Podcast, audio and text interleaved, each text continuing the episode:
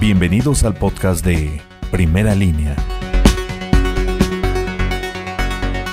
Con la finalidad de que la población del municipio de San Pedro Chapulco acate las medidas de sanidad, se estableció implementar a partir del próximo sábado 8 de agosto una multa de 6.150 pesos a las personas que no porten el cubrebocas en el municipio, informó el presidente municipal Domingo Córdoba Martínez, quien manifestó que se colocarán filtros en los diferentes puntos del municipio para tener un mayor control y quienes no acaten las medidas serán sancionados de acuerdo a lo establecido. Para primera línea, Carolina Espinosa.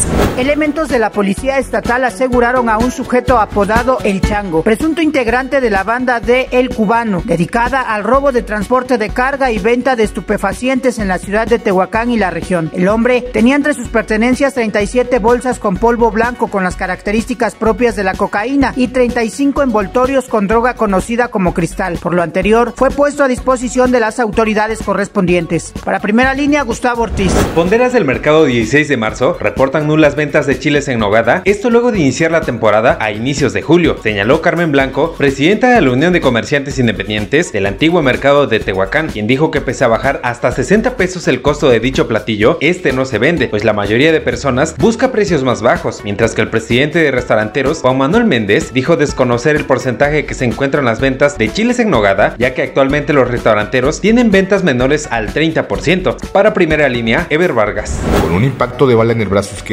resultó el chofer de un camión tras ser atacado por un grupo de sujetos que intentaron asaltarlo, cuales viajaban a bordo de una camioneta Honda de color negro. El intento del atraco fue registrado a las 6.40 horas de este martes sobre la autopista Puebla-Orizaba a la altura del kilómetro 180. Para primera línea, Vicente Santamaría Amayo.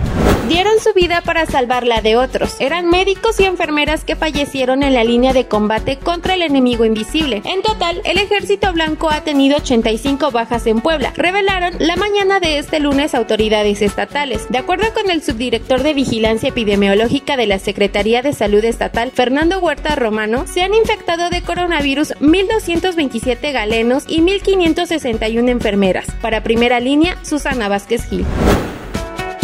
Primera línea, periodismo ante todo.